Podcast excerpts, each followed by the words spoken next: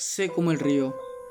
A él no le importa si hay una piedra en su camino, no le importa si hay un precipicio un árbol o algún otro obstáculo que esté tapando o obstruyendo el camino. Él sigue fluyendo y sigue avanzando hacia adelante. Bienvenida a tu programa Mujeres de éxito.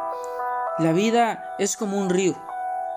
No se puede tocar la misma agua dos veces, porque la corriente avanza y la corriente que ya pasó no volverá a pasar. Así que disfruta cada momento de tu vida porque es único. Hoy vamos a estudiar un texto que se encuentra en Proverbios capítulo 10 y versículo 17. El que atiende a la corrección va camino a la vida. El que rechaza se pierde. Qué importante es la corrección en nuestra vida. Sin duda alguna es muy necesaria en nuestra etapa de adolescencia y crecimiento hacia la juventud y la adultez. Hoy quiero hablar contigo siete características de un corazón agradecido. Porque generalmente nos pasamos toda la vida pidiendo, ya sea en oración o incluso a los amigos, siempre estamos pidiendo favores, pero muy pocas veces estamos agradecidos. Así que hoy quiero eh, hablar contigo siete características de un corazón agradecido. Para empezar,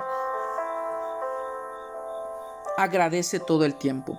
Primera de Tesalonicenses dice, da gracias a Dios por todo. Así que tenemos que agradecer en todo tiempo, en todo momento, sin importar las circunstancias y sin importar el dolor que a veces uno pasa, tiene que agradecer. ¿Por qué tenemos que agradecer? Porque incluso las peores tragedias de la vida, el día de mañana se convierten en grandes bendiciones. Así que no importa lo que estés pasando, agradece. Quizá después entenderás el propósito de Dios por lo que estabas pasando antes. Número 2. Segunda característica del corazón agradecido, tiene paz.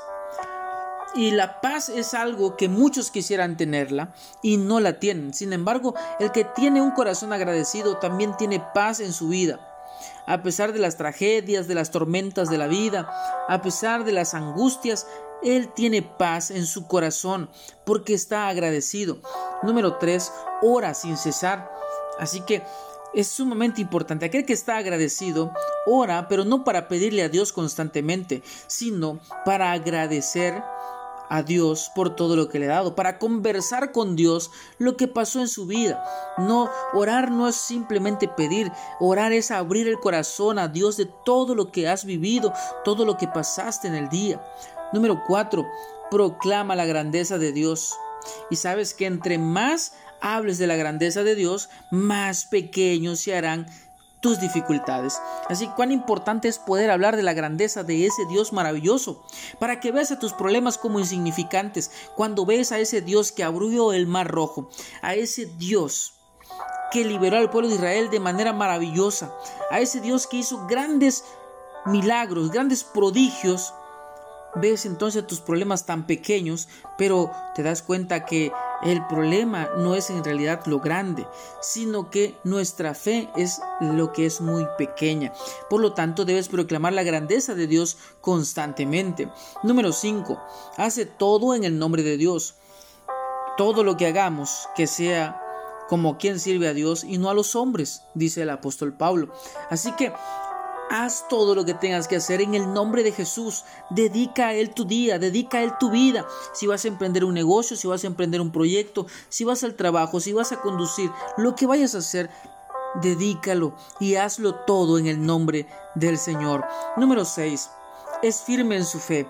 Y muchas veces nosotros flaqueamos, muchas veces nosotros dudamos en nuestra fe, pedimos pero con dudas. Así no puede haber respuesta. Así que sé firme en tu fe en lo que crees, en ese Dios extraordinario, no puedes dudar, ni tu fe puede estar débil, tiene que estar firme en ese Dios maravilloso. Número 7. Séptima característica de el corazón agradecido es un buen mayordomo. Y cuando hablamos de mayordomo se refiere a un buen administrador de su tiempo, de su vida, de sus palabras, de sus actividades, de sus pensamientos, todo. Un buen mayordomo es aquel que sabe administrar todo lo que tiene a su alcance. Una familia, recursos económicos, recursos materiales, eh, el tiempo sobre todo, así que tenemos que aprender a ser buenos mayordomos y administrar de manera adecuada y correcta todo lo que Dios nos ha dado. Por mucho que tengamos o por muy poco que tengamos, tenemos que aprender a administrar lo mucho o lo poco. Incluso Jesús dijo en algún momento, en lo poco has sido fiel, en lo mucho te pondré. Cuán importante es aprender a ser fiel y buen administrador en lo poco. Recuerda que si no sabes administrar lo poco, no estás preparado para administrar riquezas más grandes.